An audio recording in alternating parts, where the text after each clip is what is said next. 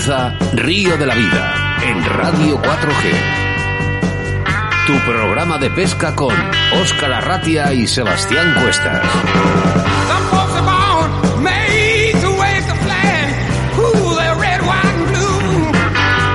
Bienvenidos, bienvenidas a Río de la Vida, tu programa de pesca preferido a través de la radio. Y es que además seguimos sumando a programa 94, ¿eh? Buenas tardes, Ricardo Vergaz. Buenas tardes, señores oyentes. es que me gusta, me gusta, me gusta pillaros. ¿Qué tablas tiene ya, eh? Un día con nombre y apellidos, jueves 3 de junio del año 2021, así que es el momento de sacarte esta sonrisa como cada jueves de 19 a 20 horas. Por ello, además, saludamos a todas las personas que nos escuchan a través de la 87.6 de la FM en la provincia de Valladolid, a todos los oyentes de Radio 4G en la provincia de Iscar, bueno, en Iscar y en, en Tierra de Pinares y en Segovia, eh, que llega eh, a través de esa frecuencia 91.1. Y en Argentina, y en Nigeria, Claro, bueno, en París. Pero eso sí, ¿eh? a través de nuestra aplicación móvil Radio 4G Valladolid. ¿eh? Además, este mismo programa está siendo emitido en estos momentos a través de Facebook, donde puedes interactuar con nosotros. ¿eh? Mi nombre, como siempre, Óscar Ratia, y a mi lado, como siempre, el capitán de a bordo, Sebastián Cuestas. Buenas tardes, Oscar. Buenas tardes, bien has dicho. Ricardo Vergaz Lozoya, nuestro patrocinador aquí, que está hoy en Río de la Vida. Hablaremos de ciertas cosas muy importantes, pero lo más importante es dar la bienvenida a todos, a todos vosotros al programa de Río de la Vida, porque Río de la Vida quiere ser vuestro altavoz en los medios de comunicación. Acomodaros en vuestros sillones porque da comienzo el programa número 94, Oscar. ¿Cómo has bien dicho? ¿Cómo has dicho? 94. 94. Sumamos y ¿qué día era el 100, por cierto? Eh, lo tengo apuntado. No tengo apuntado, se me va, creo que es en julio, si no me equivoco. Seguimos sumando y gracias a vosotros esta familia cada día es más grande. Pido a todos los oyentes que cierren sus ojos. Me encanta esta frase que sitúen su escenario favorito en la mente, en esas aguas, en esos ríos, o cómo no, en ese, en ese escenario de naturaleza que tanto nos gusta a todo el mundo porque da comiendo un jueves más, Oscar. Río de la vida.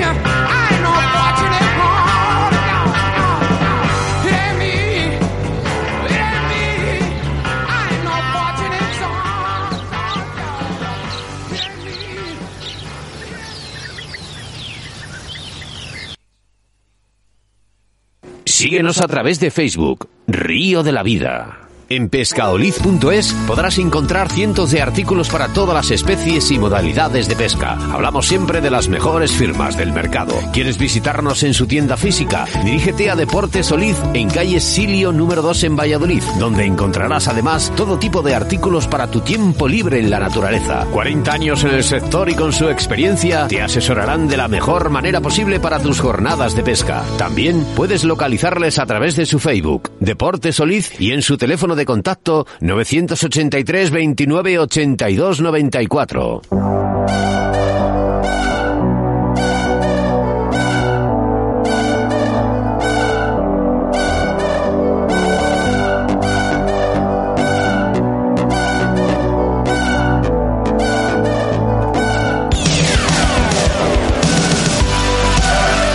Comenzamos nuestro programa con embalses y caudales y es que Sebastián Cuestas en esta ocasión nos hablará del embalse de Rial, situado en la provincia de Lleida.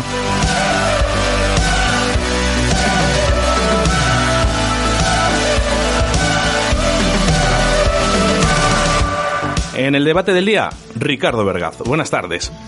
Hola, buenas tardes. Y ¿Qué es que tal? tenemos a uno de nuestros patrocinadores, como es Ricardo Vergaz de Riverfly, en una de las futuras actividades de Río de la Vida, como son los documentales de vídeo, en la que, que además queremos agradecer a la Junta de Castilla y León por colaborar con Río de la Vida para estos documentales, además que sirvan para poder enseñar técnicas y modalidades de pesca a todos nuestros oyentes. Nuestra entrevista del día nos centramos en la comunidad valenciana y es que hablaremos con uno de los pescadores más experimentados de la zona como es Luis Tamarit, un pescador todoterreno tanto en agua dulce y salada, pero que en el día de hoy nos centramos en la pesca de agua dulce y hacemos mención a nuestro patrocinador que en el día de hoy es Pescaolit.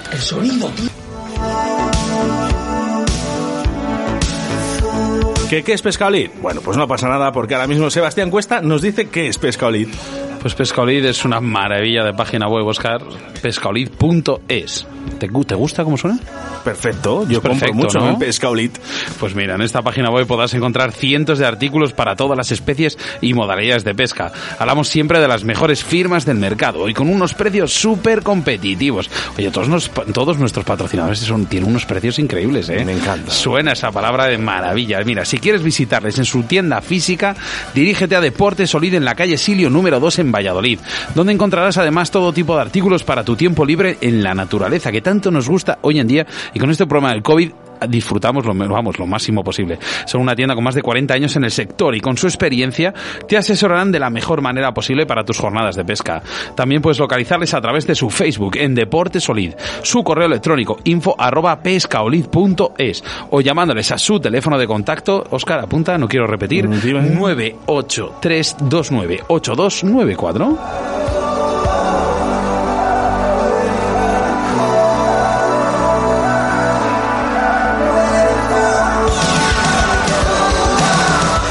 Nuestra segunda entrevistada salimos de España y volamos vía telefónicamente hasta Francia. Es allí donde nos espera Marta Boira Martí, una auténtica campeona de agua dulce en la que cabe destacar el Campeonato del Mundo del año 2018, donde se ha proclamado medalla de bronce por selecciones. Y los colaboradores, ya los habituales, Cañas Draga Lelarta, la Autovía del Pescador, JJ Fishing, Riverfly, Moscas de León, Torro Roll y Pesca Olit.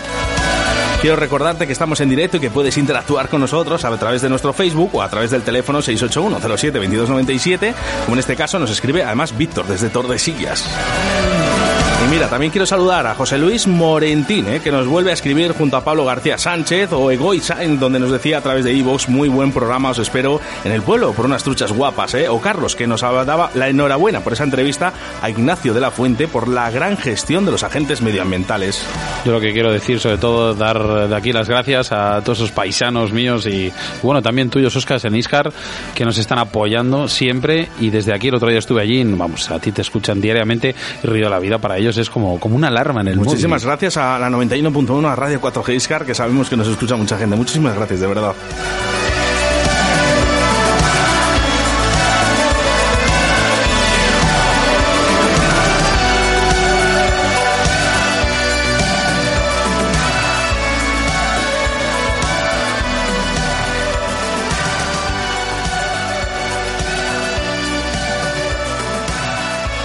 Síguenos a través de Facebook, Río de la Vida. En Río de la Vida, la información de caudales y embalses con Sebastián Cuestas.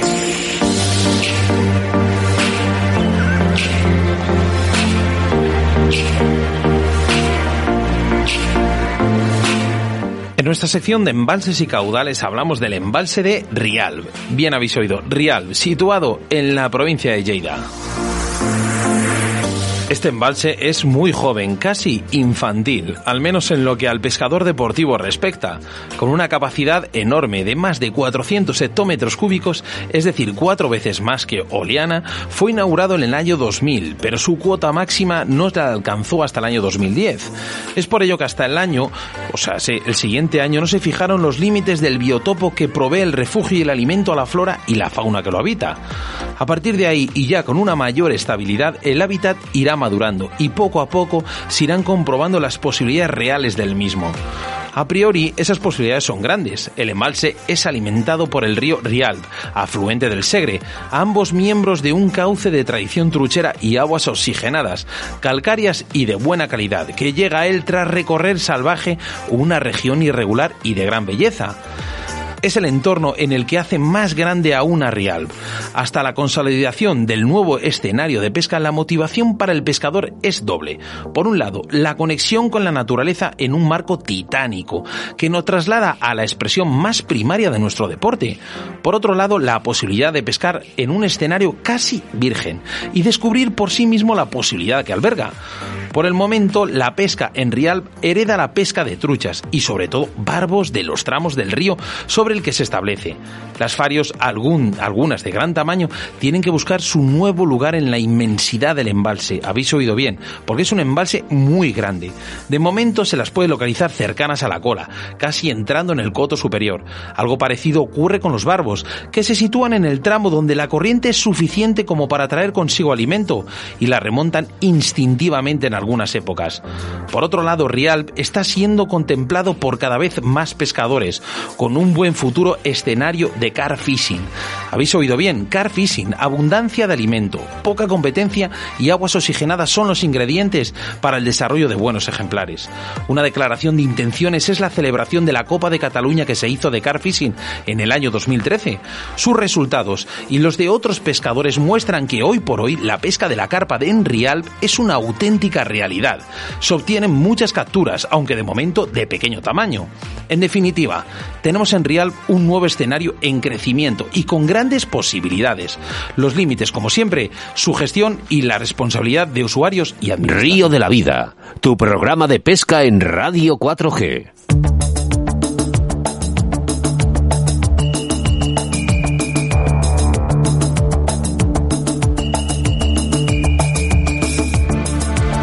Bueno, y es que ya lo habíamos anunciado al principio del programa. Iba a estar con nosotros Ricardo Vergaz. Buenas tardes, otra vez. Buenas tardes. ¿Qué tal, Ricardo? ¿Cómo estás Pues aquí? bien, Como un placer ¿no? estar aquí con vosotros, como siempre.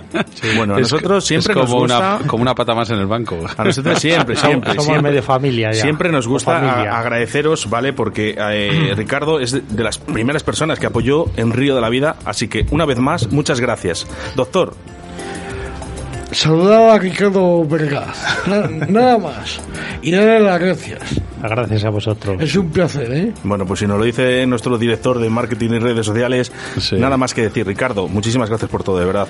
Gra- Gracias a vosotros, ya sabes que estoy, somos amigos y hasta donde sea. O sea, Bueno, pues el, vamos- el vamos motivo de tenerte aquí, Ricardo, es porque aquí en Río de la Vida, eh, tanto Oscar como yo, aquí el conjunto Riverfly Río de la Vida, vamos a empezar una nueva, una nueva etapa, un, digamos como un nuevo paso en este, en este programa de Río de la Vida.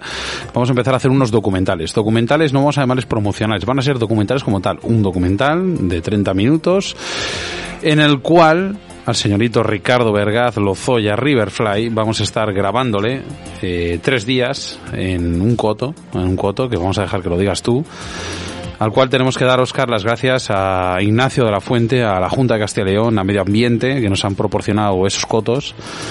Cuéntanos un poco, Ricardo, ¿qué vamos a hacer esos días? Bueno, pues es un proyecto que estoy muy ilusionado, porque además de me le vais a hacer eh, vosotros, que sois amigos míos, le vamos a hacer en Villafeliz, en el Coto Villafeliz en León, eh, los días 9, 10 y 11.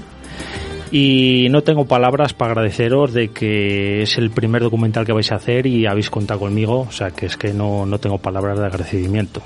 Y tengo muchísimas ganas de que lleguen las fechas ya para, para hacer el programa. Oscar, eh, yo voy a corregir una palabra en ti, Ricardo. Ya sabes que jamás te he corregido en nada y esta vez te voy a Bueno, corregir. pues dime. No es el primer documental de Río de la Vida, es el primer paso del proyecto de documentales de patrocinadores o de personas o físicas e empresas que se quieran promocionar, a las cuales a nosotros pueden acudir, que nosotros les vamos a hacer un documental. Y nosotros encantados, Oscar y yo, de poder ayudar a esta gente y en este caso a ti, como amigo, como patrocinador, en el cual vamos a pasar tres días excepcionales mostrando tus productos, en este caso eh, tus técnicas y, como no, disfrutando tres días auténticos en ese gigante, en ese grandioso coto de Villa Feliz, que es una pasada, ¿no? Sí, es uno de los mejores cotos, por lo menos para mi opinión, es uno de los mejores cotos y esperamos pasar tres grandes días con vosotros allí. Enseñaremos algunos productos Riverfly, marcas como somos distribuidores de Sage, Masia, eh, haremos montajes en directo de alguna mosca, donde también veremos el pato, la flotabilidad, clavada de nuestros anzuelos, bueno, de diferentes productos. De hecho, Sebastián, eh, hablando de los productos, eh, ¿podríamos poner los productos de Ricardo Vergaz en, en Facebook para que también los vayan viendo nos- eh, nuestros oyentes? Sí, hombre, la verdad que va a ser un... Aparte de grabar ese- esos tres días, haremos pequeños, vamos a intentar hacer pequeños directos, a ver si conseguimos eh, hacer algo diferente. Y sí que es verdad que, bueno, hemos insistido un poco en la pesca, hemos insistido en, en tus productos, Ricardo, pero también insistiremos un poco en la gastronomía, en la gastronomía de ahí, ¿no? Ya, ya sabéis los que me conocéis que eso es imprescindible. Pesca, eh, amigos, pasarlo bien y gastronomía, sobre todo. Y un poco de carrovejas también. Sí, llevaremos un poquito de garraovejas también allí. Pero, eh, fijaros, eh, al final eh, la Lo que pesca haga falta. Fijaros que al final la pesca, eh, yo creo que es eso, ¿no? Esas amistades, también ese almuerzo, ¿no? Porque es, es importante, ¿no? Y luego encima, si podemos enseñar a la gente lo que estamos haciendo, ¿eh? es un proyecto, yo creo que demasiado bonito. Yo creo que vamos a enseñar bastantes cosas y además con un pescador tan profesional como es Ricardo Vergaz. Sí, bueno, intentaremos hacerlo lo, lo mejor posible. Eh, pescaremos un poquito a mosca. Yo creo que es un río, además, que lo vamos a hacer en unas fechas, yo creo que propicias para el coto. Eh, pescaremos un poquito a mosca, pescaremos un poquito a tándem, a ninfa si se da la ocasión, pero bueno, yo creo que en tres días sí que pescaremos también a ninfa. Intentaremos sacar las mejores tomas posibles y yo creo que es un coto que va a estar a la altura para, para el programa. para Desde el aquí abrimos la ventana, hacer. abrimos la ventana, tanto Oscar como yo, a, a todas aquellas personas que quieran un poco eh, encontrar o no han encontrado una vía de acceso para promocionar su- sus casas y aquí Oscar y yo pues bueno pues intentaremos hacerlo. Pues Río de la Vida está para eso y para más. Eh, tan solo con ponerse en contacto con Río de la Vida para esos futuros documentales. ¿eh? Eh, eso está muy bien. Ricardo, mil gracias, un millón de gracias. Mira, por aquí está Antonio Cenamor, Virto desde Tordesillas. eh, nos saluda bastante gente conocida. Un saludo para todos, ya saben que son grandes amigos míos también, que les llevo en el corazón y nada, pues decirles que pronto nos vemos y pescaremos juntos. ¿Qué será al final de la vida que siempre nos juntamos los mismos y disfrutamos igual de bien, ¿no? Eso es, yo como digo yo, la buena gente y amigos siempre nos juntamos, siempre estamos ahí. Y los pinchos de lechazo de- Ricardo Vergara, Bueno. por favor. Ricardo, bueno, te- eh, oye, te invito, te invito a que te quedes. Además, tú eres también pescador de agua dulce. ¿eh? Hoy en el día de hoy tenemos agua dulce en la Comunidad Valenciana. Te invito a que te quedes a las entrevistas. Sí, sí, aquí estamos escuchándolo porque es un programa muy atractivo. Pues tengo a Luis Sí. Tamarit ya al otro lado de la línea telefónica. Eh, te invito a que te quedes. ¿eh? Mira, por ejemplo, vamos con mensajes a través de nuestro Facebook que dice eh, Kiski Javier Treviño. Dice, buenas tardes, el mejor programa. Ya era hora de tener un programa para los aficionados eh, de la, aficionados de este ocio y deporte nuestro. Muchas gracias. ¿eh?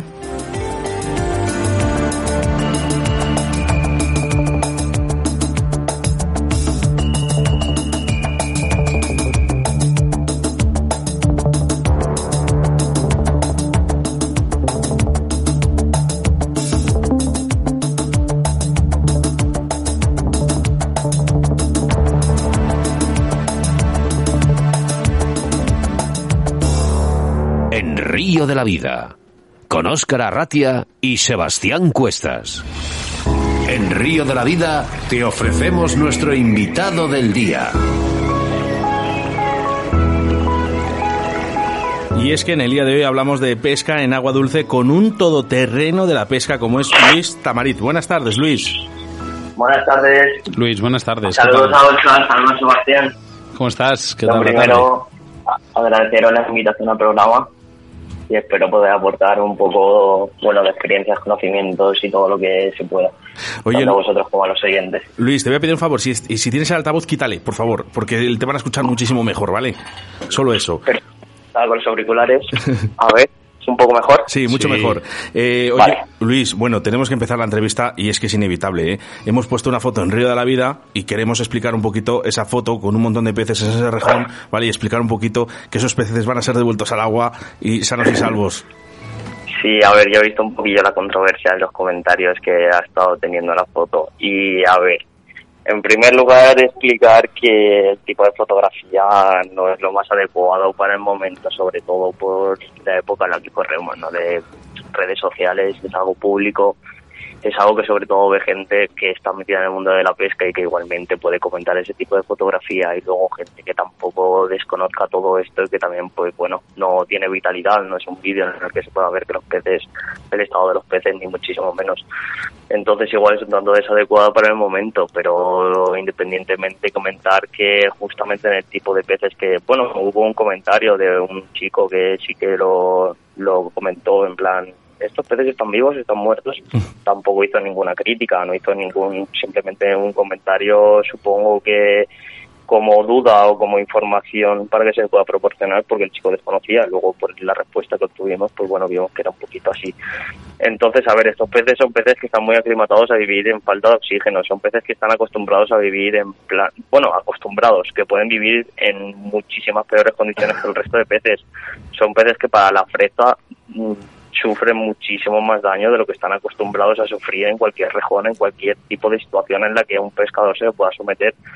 Entonces, en este caso la fotografía estaba hecha después de un, de un pesaje en la que no se capilla aproximadamente 60, 70, 80 peces que estaban apoyados en un rejón. Estos rejones son redes en las cuales se mantienen los peces durante la competición para luego su posterior pesaje. Entonces, nosotros ya tenemos por ley, por obligación oficial, la digamos como unos parámetros en la cual nosotros debemos de mantener los peces vivos durante toda la competición porque en, digamos que si los peces mueren se podrían incluso recoger y estar sancionados por la federación en caso de que un pez pues falleciese o cualquier cosa. Los rejones donde nosotros mantenemos los peces son rejones de 4 metros, incluso en escenarios donde la profundidad, digamos que no supere los 50, 60 o un metro de, de profundidad, nosotros nos debemos de meter dentro del agua, no por nada, sino por el hecho de que los peces tienen que tener unas mínimas condiciones como para, digamos, poder sobrevivir en perfectas condiciones durante las cuatro horas que dura la manga. Luis, Han una, habido casos en concreto. una cosa. Luis, eh, con, con un sí o con un no, los peces han sido devueltos y, y están vivos y están sanos y salvos. ¿Sí o Por no? supuesto. Bueno, pues Por supuesto. yo creo que, que, que contestado esa, esa fotografía queda ahí y, y ya está. ¿eh? Vamos a centrarnos, vamos a centrarnos en la comunidad valenciana porque además eh, nos gusta, tenemos mucha audiencia en la comunidad valenciana y además más concretamente la pesca de agua dulce, que tú eres un experto en ello. Eh, ¿Qué lugares y zonas tenemos para poder pescar eh, en Valencia? Pues, a ver, zonas que estén habilitadas como toca para poder realizar una competición o para poder, digamos, hacer un entrenamiento adecuado para la competición a día de hoy únicamente tenemos la zona PC de Fortaleny que se divide en Riola y Fortaleny separadas por una FUD, que es el mismo río pero las condiciones son un poco diferentes entre una y otra porque está dividido como por una presa que parte, digamos, la zona en dos. Entonces, los peces de la parte de arriba y los de abajo se supone que a no ser que pasen de un sitio a otro suelen ser iguales o sea, son diferentes y las condiciones siempre son diferentes debido al caudal que lleva el río, la amplitud y demás. La pesca es, es similar pero diferente. Y luego ahora hay un pantano que está aclim- aclimatado desde hace unos años, que ya se han hecho ahí competiciones a nivel nacional, que es el pantano de Bellús. Antes teníamos más pantanos, en plan embalses para poder hacer competiciones, pero por el tema de mejillón, cebia, cebra población sí. de peces, Ha hecho mucho daño.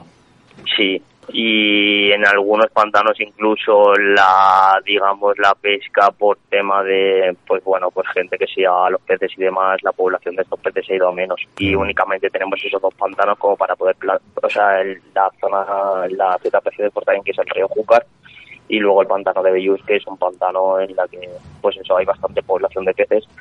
Y eso pero únicamente creo que en toda la comunidad valenciana en embalses adaptados o ríos adaptados para la competición están estos dos ya está. No es, no es un sitio lo más idóneo para preparar las competiciones en agua dulce, ¿verdad, Luis? a ver dependiendo de No- cómo lo mires no es realmente no claro que no o sea Extremadura si ves la proporción de cantidad de agua dulce que hay por por población o por digamos de kilómetros cuadrados es muchísimo inferior incluso Extremadura la zona de Badajoz, que es la que más conozco, Cáceres la conozco, pero un poco menos. Badajoz hay sitios en los que cada pueblo, cada 10 kilómetros Sí. tienes un embalse y todos los embalses están adaptados o tienen buen acceso como para poder, en plan, realizar competiciones, a lo mejor no nacionales o internacionales, Luis, pero bueno, por si lo nos- menos sociales. Si nos centramos en la pesca del feeder, eh, como bien estamos hablando, eh, al ser un gran competidor como eres tú, ¿qué diferencias tenemos con, por ejemplo, con esta comunidad tan grande como es Extremadura? A ver, realmente una vez te vas a la pesca de competición tampoco hay tanta diferencia en respecto a otras comunidades, porque realmente te intentas adaptar. Ahora mismo, en el momento, nosotros, la comunidad valenciana siempre ha sido como uno de los referentes porque hemos tenido uno de los ríos más importantes, digamos, a nivel nacional para la pesca. Llevamos unos cuantos años, me atrevería a decir que casi seis o siete, ocho años, que la pesca ha ido bastante menos. Se hace porque dependemos también de cultivos de arroz que pueden verter o pueden quitar agua por la evolución de los peces, las crías, independientemente de todo, ha ido la pesca bastante menos. Pero bueno, pescador de competición realmente se adapta. Te vas a sitios como Cataluña, que tienen bastante menos pesca y en cambio son pescadores muy buenos. Andalucía, Extremadura, la mayoría de comunidades, cada uno tenemos nuestra forma. Dependiendo del escenario donde se haga la competición, siempre despunta más una comunidad o despunta otra. No tiene nada que ver Sí, el hecho de que nos- tengan más o menos escenarios. Nosotros, por ejemplo, allí en, sí que es verdad que tenemos compañeros aquí en Valladolid, en la zona de Castilla y León, que han ido a varios campeonatos allí a, a Valencia, de Sí. FIDER. Y sí que es verdad que nos comentaron que el tema del cebado o el precebado de las zonas, de los pesquiles, Sí. era un poco diferente al de otras comunidades. ¿Esto es normal?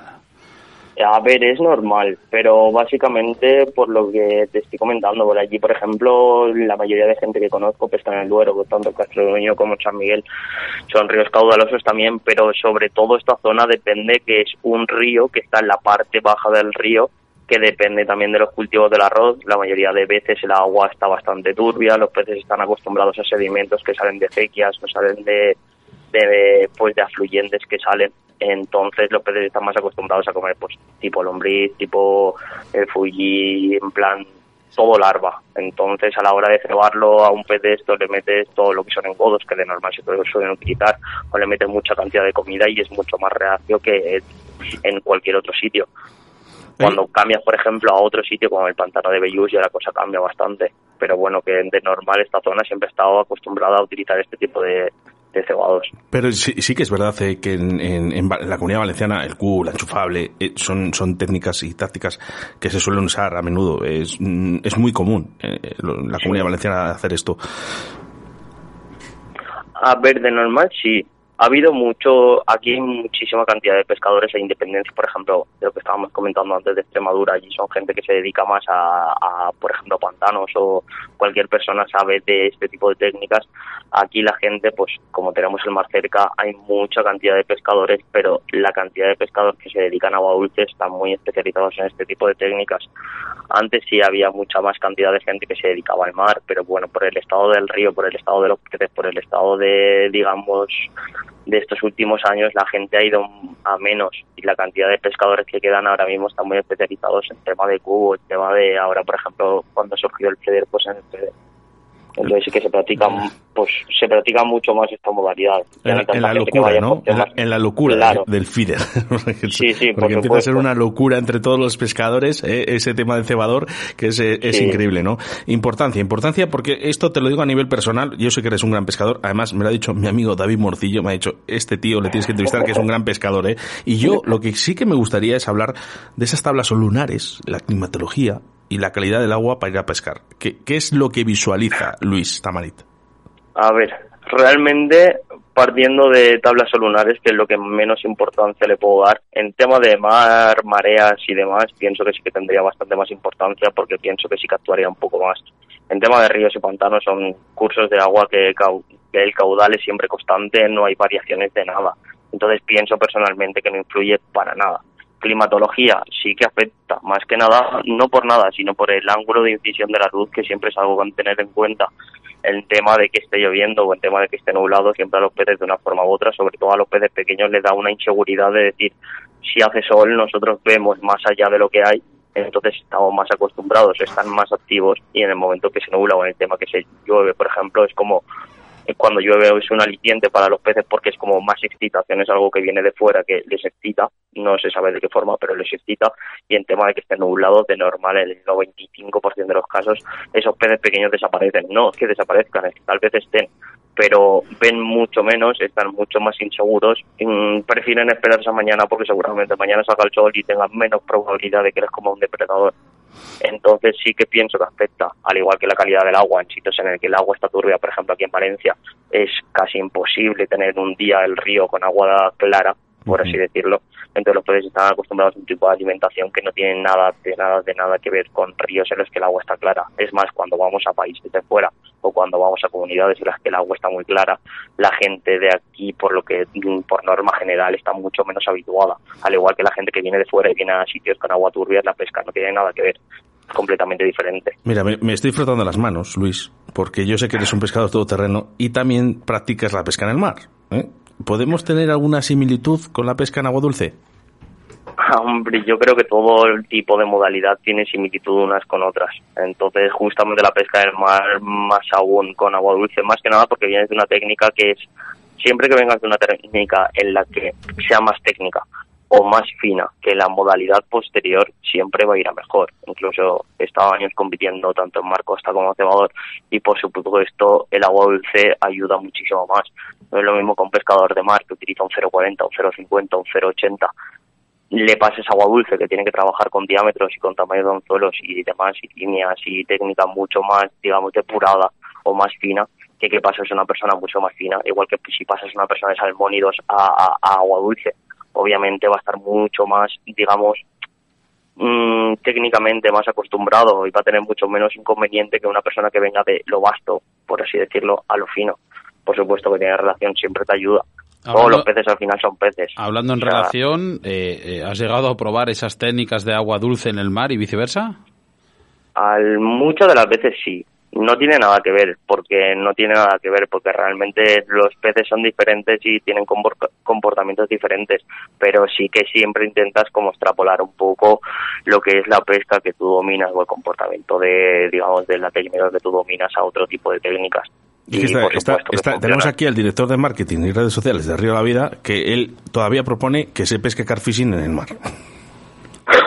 Bueno, a ver, realmente carfishing en el mar no sé a qué se debería. Yo, por ejemplo, como pescador de mar, pienso que hago más pesca de carfishing que de agua dulce. Porque yo realmente salgo muchísimo a pescar, prefiero tirarme una semana sin ver una picada, pero el día que la tenga, pues que sea un pez más grande, dependiendo también de la ambición de la persona y dependiendo también de la digamos, de la filosofía que tenga. En el momento que dejas la competición, digamos que el carfishing entra un poco más en acción. Prefieres poner un cebo voluminoso, prefieres, digamos, que cuidar tu puesto de pesca y siempre mirar un poco más allá de lo que de lo que estás acostumbrado. Al principio sí, por supuesto, las trapolas sacas muchos peces, mucha cantidad, compites contra ti mismo, pero llega un momento que eso ya cambia. Sí, lo que sí que llegan en estas fechas es las vacaciones, los desplazamientos y, como no, la comunidad valenciana es un punto de interés. ¿Crees que es necesario un buen guía de pesca para todas estas personas que se desplazan de otros sitios para ir sobre seguro? Yo, a ver, tanto la pesca de dulce como en agua salada, todo el mundo que venga de fuera siempre tiene como un pequeño problema hacia qué me voy a encontrar allí o qué es lo que voy a hacer. Me habla también mucha cantidad de personas de decirle, oye Luis, voy para allá, ¿qué, ¿cómo es aquello? ¿Qué hago? ¿Qué? Le puedes dar algún tipo de consejo, le puedes tener siempre un poquito, digamos, pendiente de lo que se va a encontrar aquí, pero por supuesto siempre es necesario tener a alguien de la zona que lo conozca y que te sepa guiar un poco. Es mucho más fácil, va sobre seguro siempre. El, eh, en Río de la Vida eh, sí que es verdad que nos preocupa muchísimo, además, eh, eh, por nuestra afición, eh, el trato a esos peces. ¿Crees que el captura y suelta es, es lo oportuno a día de hoy? Sí, yo creo que por supuesto que sí, en todos los ámbitos. Da igual que sea la pesca en el mar, que puede decir es que los pescadores profesionales o la pesca en el río. Está claro que muchos peces, que los peces se, se reproducen muy rápido, dependiendo también de la especie de peces, dependiendo de todo, pero cada vez las técnicas son más depuradas. Cada vez tenemos más, digamos, metodología, más electrónica, más de todo en todos los aspectos. Entonces llega un momento que en agua dulce realmente es un río. O sea, si acaban los peces de ese río ya no hay más peces. En el mar podrías pensar, ya, pero es que el mar es muy grande. Pero luego, una vez estás dentro, te das cuenta que no es tan grande. Los peces tienen sus zonas, los peces tienen sus épocas, sus peces tienen su reproducción. Eso como si un niño que juega al balón, cuando acaba de jugar lo pincha. Pues sí, al principio hay muchos balones, pero poco a poco se van terminando. Yo lo que sí que, lo que, sí que está igual. claro, Luis, es que yo voy paseando por el Mediterráneo, ¿eh? y yo suelo ir mucho por Alicante, por Valencia, Torrevieja, eh, voy paseando por el ese Mediterráneo y veo a esos pescadores con peces que no dan la talla, el típico cubo, como raya. Yo, a mí esto no me gusta. Dime un consejo. Yo sé que la audiencia de Río de la Vida eh, posiblemente la mayoría no lo hace, o, o el, o el 99,9%, pero un consejo para estos pescadores. Mm, Creo que como todo es información. La gente que está desinformada o la gente que no conoce el tema es en modo ambición. Y la ambición, digamos, de primera, pues es un poco mala por el hecho del desconocimiento propio. Es decir, como a lo mejor no aspiro nada más o no tengo la ambición de decir, bueno, voy a invertir estos 10 días que estoy de vacaciones en conseguir un pez grande, pues me llevo todo lo que pesque pequeño y ya está. Pienso que ahora el trabajo que estoy realizando, pues, bueno, vosotros, tanto como con las redes sociales, como la cantidad de gente que está invirtiendo su tiempo en informar un poco más y educar un poco más a este tipo de población. Y la edad también influye bastante, porque hemos pasado una población en la que, digamos, necesitaba ese tipo de, forma de vida como para poder comer o poder, nuestros abuelos mismos. O sea, es, Sí. vas a pescar al mar y te ven a lo mejor tirar un pez que de un kilo y te dicen, ¿pero por qué lo sueltas? Pues porque realmente no lo necesito para comer. O sea, realmente prefiero ir a la pescadería y comprar un pez. A lo mejor, pues, Si bueno, habla- no está del todo bien porque es de piscifactoría, pero bueno, independientemente, no necesito, es mi hobby. No quiero que se acabe esto. Si hablamos de campeonatos, sabemos que eres un buen competidor. ¿Cuáles, ¿Cuáles han sido tus últimos logros y cómo se presenta este año 2021 para las competiciones? Pues a ver, los mm, campeonatos del mundo en los últimos que haya estado, porque es en plan la máxima competición en la que he aspirado. Hace cuatro o cinco años en Serbia fuimos medalla de bronce por selecciones, la selección española. Al año o a los dos años estuve en Portugal, conseguí el segundo puesto, subcampeón del mundo a nivel individual. Y el último campeonato del mundo que hicimos, tuvimos la suerte que fue aquí en España, lo preparamos bastante bien y también tuvimos una medalla de bronce, selecciones, en plan selección española. Así que bastante contento con todo esto. Los próximos campeonatos, el año pasado ya por el tema de la pandemia se suspendió, teníamos que ir a Hungría y estamos a expensas de que se confirme este año si se hará o no. Supongo que será en agosto, todavía no han confirmado nada porque supongo que estarán viendo la evolución de, de todo esto y a ver cómo, cómo queda. Pero bueno, sería mi último año en categoría, bueno, de 25, es la última categoría antes de entrar en, en categoría absoluta. Así que bueno, esto es lo que está pendiente por venir. Por último, en Río de la Vida nos gusta meter un poco el, el dedo en la historia y en esos momentos pasados en, en nuestros entrevistados o pescadores. ¿Tienes un momento que quede o ha quedado grabado en tu memoria como pescador? Yo creo que no hay solo uno, hay muchos. Y más que momentos son anécdotas con compañeros Sí, bueno, y con gente que pueda estar Al final es lo bonito eso, ¿no? Sí, sí, sí, o sea, totalmente. Y fuera de competición, la mayoría de ellos. De noches que estás por ahí, que dices al día siguiente, ¿por qué habré hecho yo esto para coger un pez si realmente es un pez?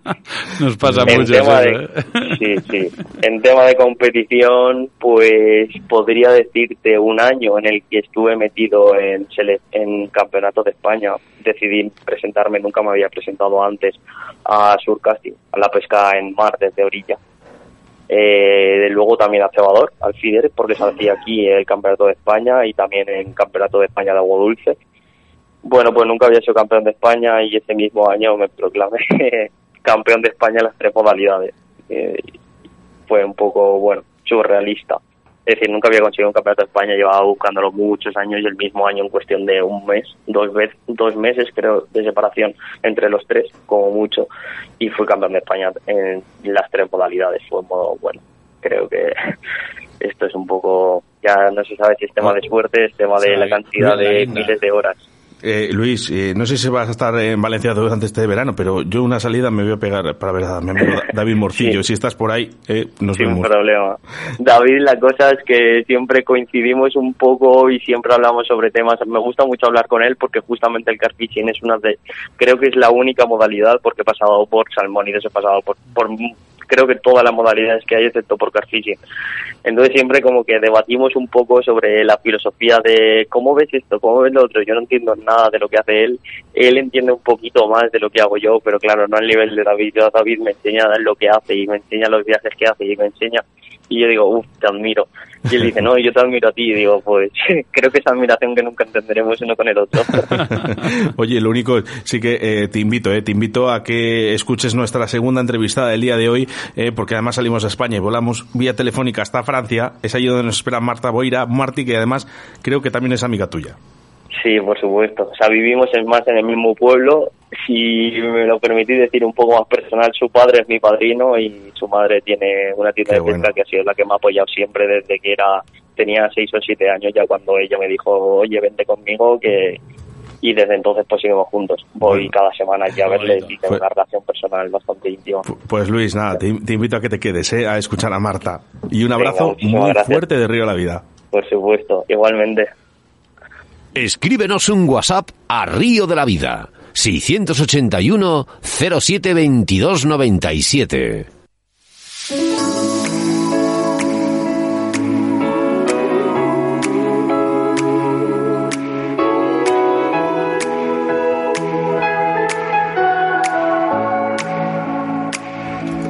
Now 681072297 ¿eh? a través de nuestro iVoox, a través de nuestras plataformas en podcast y a través de nuestro Facebook, porque este mismo programa está siendo emitido en directo. ¿eh? ¿Cómo suena? ¿Cómo suena, eh? ¿Cómo suena esto? Qué bonito, cómo te gusta, ¿eh? Bueno, vamos a empezar. Mira, si me dejas, Sebastián, Dale, dale. quiero hacer mención a José Luis Morentín, porque es que siempre nos escribe. Además dice, hoy toca mi modalidad agua dulce flotador, qué gran familia de Río de la Vida. Pues sí, mira, me encanta Hernando Eraso, de verdad, no falla. ¿eh? Este eh, aficionado, lo, como, como lo quieras llamar, siempre nos está escuchando desde el otro lado del charco, en Pasto, Colombia. Mira, por aquí nos dicen, magnífico documental, El Coto de las Mariquillas, lo vi ayer. En- sí, la verdad que fue, ya lo grabamos hace tiempo, ¿eh? No tenía constancia de este intensivo y me ha quedado alucinado con los peces que hay ahí. Si me pasáis información, dentro de poco haré una salida por Valdeganga. Un abrazo fuerte de Marta García. Qué bueno. Sí, mira, me gusta que hagáis hincapié en la pesca al feeder, ya que la mayoría de los lugares me pillan al lado de mi casa y así no tengo que hacer kilómetros. María Antonia de Cádiz. Mira, la pesca al feeder en Cádiz creo que no hemos tocado nada. Anda, pues eh, se podría mirar. ¿eh? Eh, quiero hacer referencia a un mensaje a través del 681072297. Soy Francisco, desde la cisterna. Dice, suena muy bien ese proyecto, ¿no? pues sí, suena muy bien. Y a Tania Hernández Valdivia, que nos está escuchando en estos mismos momentos desde Cuba. Mira qué bien. Oye, lo del proyecto, te voy a decir una cosa, Francisco. Eh, es una cosa que tenemos más ilusión nosotros que el que va a recibir el, el documental, ¿eh? Y es decir, Bueno, nosotros damos todo por la pesca. Mira, Antonio González Sánchez, ¿eh? buenas tardes. Se dice Jesús Fernando Negrete Fernández. Eh, perfecto, 100%. Hola, me llamo Soraya y mañana os vamos a hacer una auténtica sesión de car fishing en toda, con todas las compis. Ya os dedicaremos alguna captura que sois la leche. Nos encanta vuestro programa, chicos. Un beso de las First Gill Fish. O sea, las primeras chicas pescadoras. Bueno, Eso sí, en inglés, traducción, si no, me equivoco. Genial, genial. Un, eh, un saludo eh, para Antonio Zenamor, que está en estos momentos escuchándonos, y a Paco Taji, que nunca puede fallar al río de la vida. Sí, mira, por aquí nos decían muchos saludos a David Morcillo, es un grande, eh, Antonio Zamor, como no, aquí siempre, y lo que es más importante de todos, no fallen los mismos, Oscar. Somos una gran familia. ¿Cómo un río gusta? de la vida.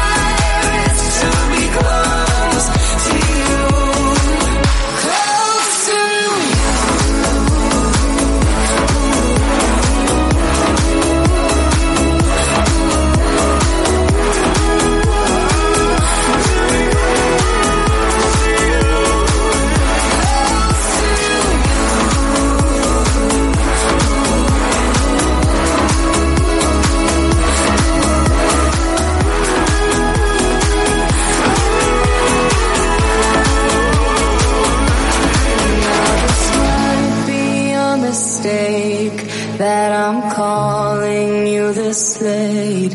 But these dreams I have of you ain't real enough. En Río de la Vida, con Sebastián Cuestas.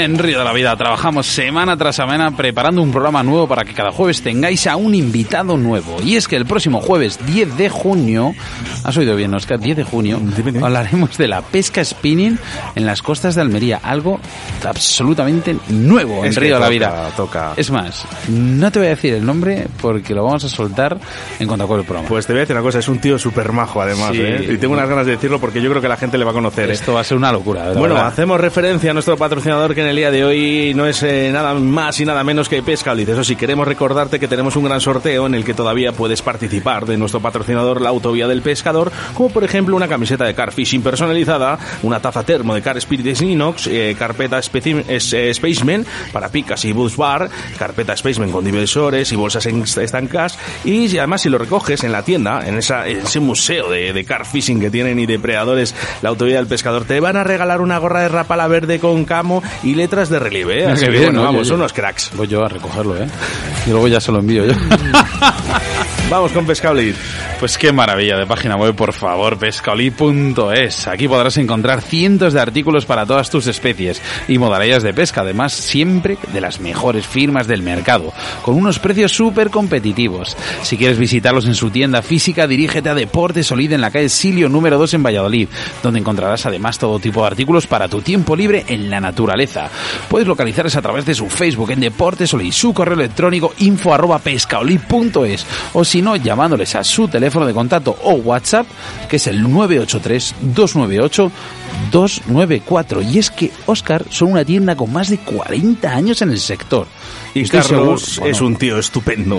Uy, Carlos es mujer que ahí está a piñón todos los días, ¿eh? También, ¿eh? Nuestra segunda entrevistada viajamos hacia Francia porque allí nos espera Marta Boira eh, Martí, una auténtica campeona de agua dulce en la que cabe destacar el Campeonato del Mundo del año 2018 donde se proclamó medalla de bronce por selecciones. Un poco de buena música y enseguida estamos con todos vosotros.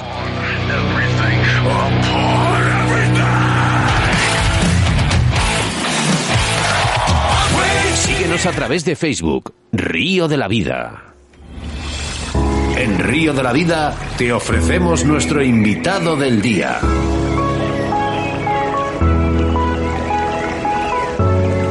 Pues efectivamente, la segunda entrevista es Marta Boira Martí, ¿eh? una pescadora valenciana afincada en estos momentos en Francia. Buenas tardes, Marta.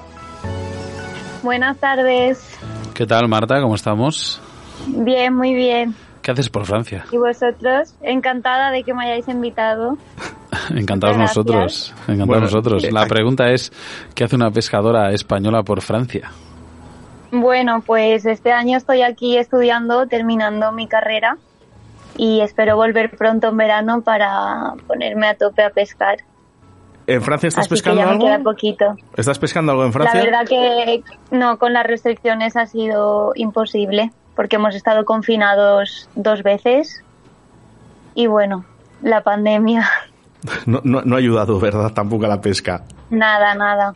Bueno, te voy a comentar una cosa, Marta. Eh, en Río de la Vida eh, pueden entrar buenos pescadores y no tan buenos. Lo que pasa que también intentamos entrevistar a los mejores.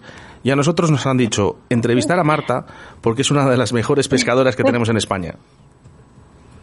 Muchas gracias. Una pescadora que está llena de éxitos en las competiciones de agua dulce, pero queremos saber quién te ha inculcado el mundo de la pesca. Bueno, em, realmente, como os ha contado mi compañero Luis, que le mando un saludo, le aprecio muchísimo. eh, mi madre tiene una tienda de pesca, entonces desde que soy un bebé he estado en el río todos mis fines de semana. Y sí que es verdad que mi padre, cuando yo era pequeña, él competía en la modalidad, en la modalidad agua dulce, como yo hago actualmente. Y bueno, pues al final, tantas horas en el río, llegó el año que me tocó a mí y me puse a competir. Fue sobre el 2008, que yo tenía 8 o 9 años cuando empecé. Y desde ahí hasta entonces, pues gracias básicamente por mis padres y sus compañeros y amigos de la pesca que también siempre me, haya- me- han ayudado muchísimo. Y ese fue mis inicios y actualmente lo mismo. Nosotros aquí en Río de la Vida nos gusta, nos gusta hablar con las mujeres pescadores. Eh, que, digamos, ¿Crees que cada vez además hay más mujeres pescadoras y sobre todo la pesca de agua dulce? Porque yo sí que lo veo. Sí, la verdad me gustaría decir, a ver, a nivel de la categoría de damas, sí que es verdad que cada vez hay más mujeres y eso me hace muchísima ilusión, porque hasta el año pasado yo competía en categorías inferiores, competía con la mayoría era eran eran hombres, eran chicos, entonces desde el- este año pasado hice el cambio y he empezado a competir con damas y sí que es verdad que es muy bonito estar compitiendo y ver a tantas mujeres luchar y dar lo mejor de ellas y eso es una cosa que me llena muchísimo. Y sí que es verdad que a nivel de categorías inferiores, pues somos minoría absoluta, las, las, las niñas, porque empezamos siendo niñas. Y sí que es verdad que mm, cada vez hay más y ojalá que. Es lo que te iba a decir, cada día sois que más. consigan llegar a damas. Aquí en Castilla y León, las damas hay muchísimas. Sí. Y cuando digo muchas es muchísimas. O sea, yo realmente aquí salen equipos enteros y bueno, pues a la hora de, un poco contrastar con, con los chicos, cada día está más igualado. Eh, pero centrándonos un poco más en la, en la entrevista, eh, Marta, ¿cuál es tu modalidad favorita? Bueno, mm, mi modalidad favorita es agua dulce, es Scoop, donde, eh, donde compito actualmente. Me gusta muchísimo y desde que empecé siempre he competido en esta modalidad, entonces le tengo un gran cariño. Y sí, por supuesto, es mi favorita. Pues mira, pues eso al final cada uno cuando, cuando hace o realiza su modalidad favorita es cuando más, cuando más disfruta. ¿Es Valencia un punto fuerte para poder entrenar eh, para los futuros campeonatos de agua dulce? Bueno, eh, tenemos muy buenos escenarios. eh, tenemos normalmente tenemos las competiciones en Fortalén, Riola, Bellús, pero sí que es verdad que a mí me encanta muchísimo salir de, de la comunidad valenciana, me encanta de conocer otros nuevos escenarios alrededor de España y aprender nuevas técnicas, nuevas nuevas especies y no sé, en plan a nivel de la comunidad valenciana sí que es verdad que tenemos sitios para entrenar, pero como persona pues siempre creces más y te llena más y puedes cambiar de tu entorno y aprender en otros lugares de, de, de España. Eh, Marta, si tienes que escoger un sitio en la comunidad valenciana para la pesca de agua dulce, ¿cuál, cuál sería? Bueno, mi favorito es Bellús. Eh, yo me lo paso genial cada vez que competimos allí porque hay muchos peces y si estamos en una buena temporada hay un montón de alburno, que es una, un tipo de pesca que a mí me gusta muchísimo, la disfruto muchísimo y pues aunque mm, llegues un día y no tengas tu mejor día o no quedes bien, siempre te vas con la sensación de que al menos pues has pescado, has cogido bastantes peces y eso la verdad que es muy bonito poder ir a casa y al menos haber sacado alguna pieza. Mira, además hablabas dices, de, de muchos peces, ¿no? Y dentro de esos peces hay diferentes especies, ¿no? ¿Y ¿Cuál sería ya tu preferida ya? Indagando.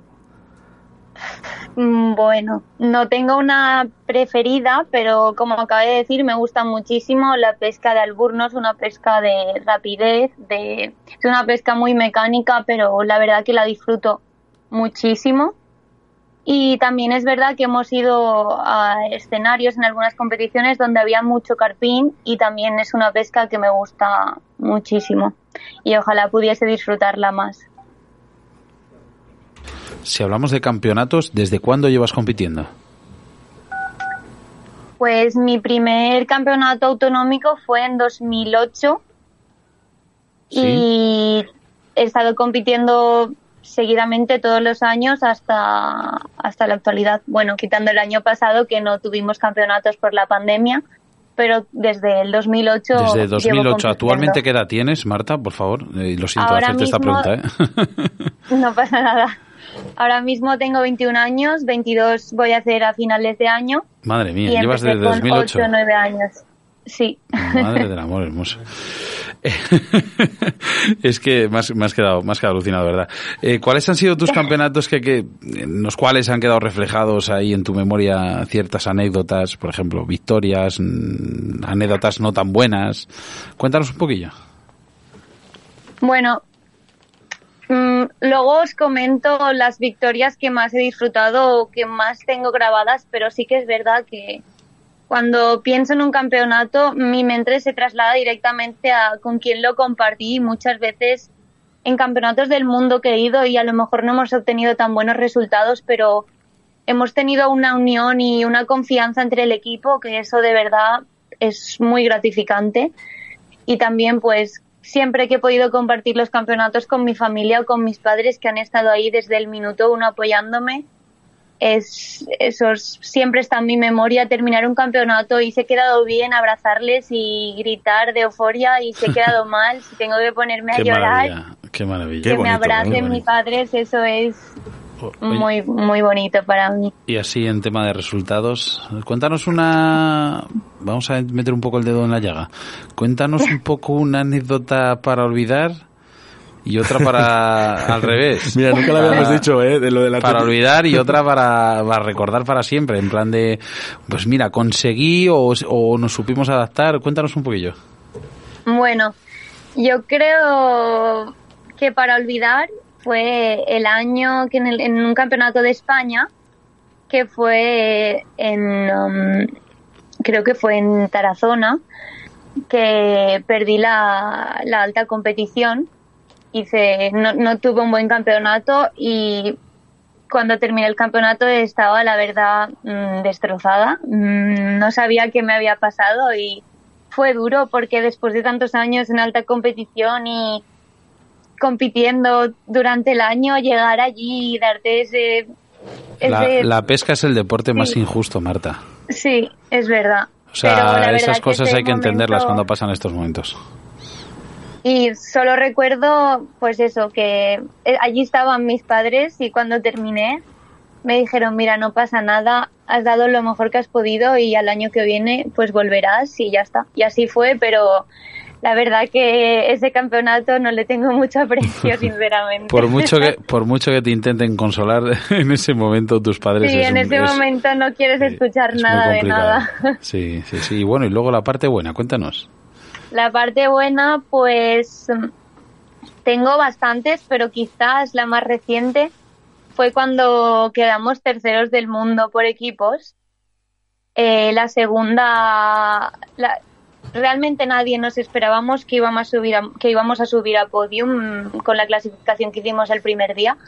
Y el segundo, el segundo día, pues yo creo que los 30 últimos minutos de ese campeonato, la adrenalina, eh, los capitanes, todo el mundo eufórico, mis padres allí conmigo y terminar y, y sumando puntos, calculando si al final teníamos medallas y no, y cuando nos lo confirmaron, yo recuerdo gritando por, por el camino con los furgones. Ay, qué maravilla, por los- favor, me los estoy metiendo en el papel. abrazándonos, bueno, fue... Qué yo me lo bonita. pasé bomba ese día, fue súper gratificante. Es que cuidado, ¿eh? en un campeonato del mundo hacer medalla es algo brutal. La verdad que sí, esa experiencia yo creo que no la olvidaré nunca. ni a mis compañeros de equipo, ni lo que luchamos esas últimas, nada, esa última hora, media hora que dimos todo lo que pudimos y mira, pues al final nos llevamos la medalla. Bueno, ahí eh, tendrás expectativas si hay campeonatos en este año 2021 y si no ya para ya para el 2022. Sí, este, bueno, ahora como te he dicho, el año, el año pasado hice mi primer, hace dos años, perdón, antes de la pandemia, hice mi primer campeonato con la categoría de damas, que era mi primer campeonato, y fui seleccionada para el equipo nacional y ahora a finales de agosto, si nada cambia, porque con esto de la pandemia no lo sabemos, pero nos vamos a Holanda al Campeonato del Mundo.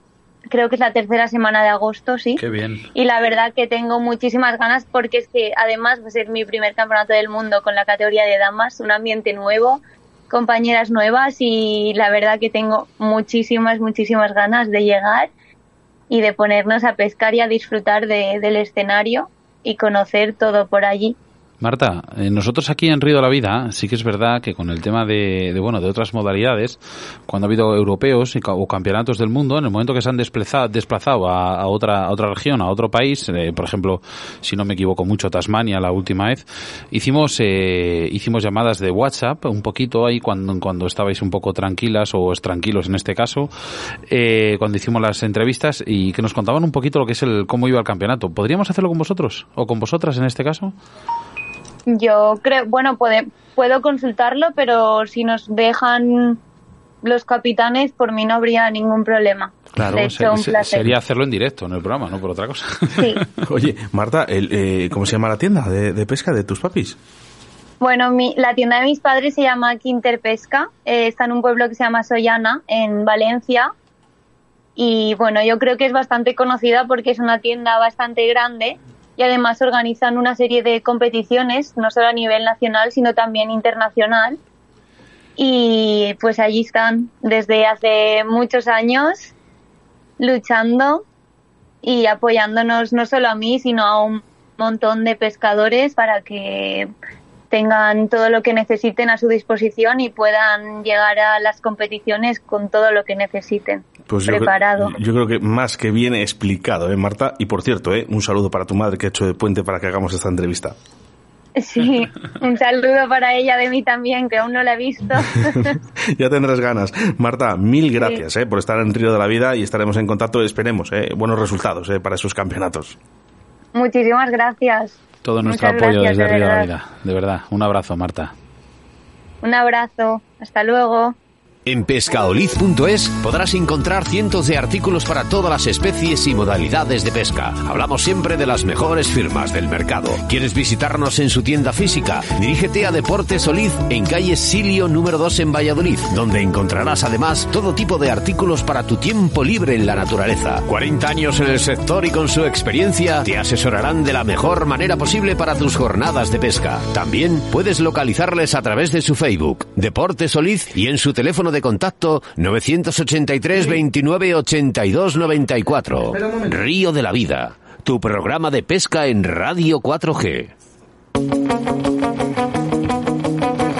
Que me habéis pillado, ¿no? Sí, no. eh, bueno, es lo que tiene el directo, ¿no? Dejar el micro abierto, ¿no? Me deja el micro abierto, ¿vale? Y es que lo que quería hacer era felicitar a, a Pilar Bayón, que es su cumpleaños. Pilar, buenas. Hola, buenas tardes. Muchas felicidades de parte de Río de la Vida. Muchas gracias. Oye, Pili, eh, yo creo que las felicidades habría que dárselas a Oscar por conseguir hacerte hablar en directo. Bueno, Ya, eso sí. anda que no me ha costado, anda que no me ha costado eh, Pilar. Oye, muchísimas felicidades aquí. Bueno, nosotros te queremos como una mamá más. Ya sabes que aquí en, en el Club Isorga en Río de la Vida te tenemos como una madre más aquí. Sí. Oye, ¿la has celebrado pescando, Pili? No, ¿Cómo que no? Pero si pescas todos los fines de semana. Ya, pero es que no comen los peces ahora. Por- dice, si no, si no Por pesco... más que lo intenté, no había manera. Dice, oye, dice que si no van a picar. Yo Bueno, no pero por lo menos lo intentaste, ¿no? Que es lo importante. La pesca al final Sí. no es coger peces, es ir a pasar el fin de semana y sobre todo, pues eso, a disfrutar de, de- de- de ese cumpleaños, de, de esa Pilar Bayón que tanto, tanto queremos en Río de la Vida. Bueno, pues nada, Pili, oye, felicidades, vienen alto y, y que bueno, pues yo qué sé, pues que a ver si un día te animas a venir a la radio, por favor. Un día voy a veros. Mira, ya no, lo- ya no puedes decir que no, ¿eh? Con lo que me ha costado, Pili, para que hables en la radio y ya tiene que ser de sorpresa el día de tu cumpleaños. Minayo, ¿qué le quieres decir a Pilar? Feliz cumpleaños, Pilar. Es, es el doctor. Muchas gracias. No, somos amiga mía.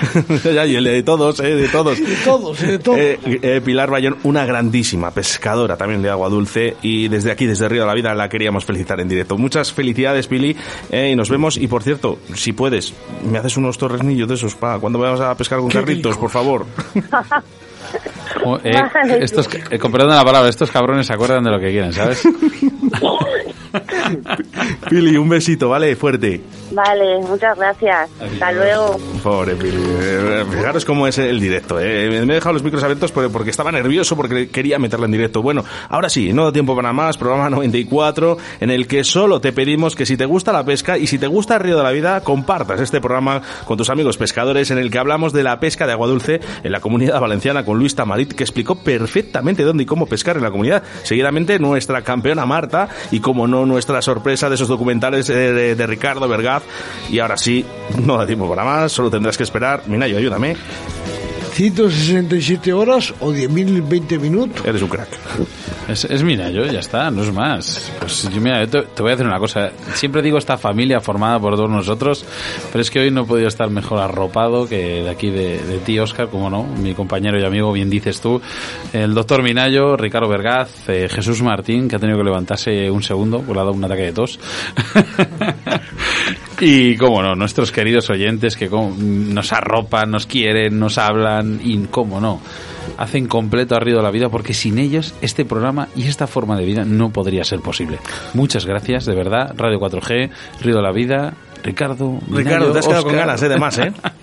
Sí, bueno, a ver, eh, al final estamos una hora, se queda un poco cortito porque está Muy interesante todo, pero bueno, eh, el caso es disfrutar el momento y nada, pues un placer estar aquí con todos vosotros. Bueno, pues saludos de quien te habla, Oscar Arratia, acompañado del doctor Minayo, el señor Ricardo Vergaz y el señor y el capitán de a bordo, Sebastián Cuestas. Hasta siempre. Y los pinchos de lechazo de Ricardo.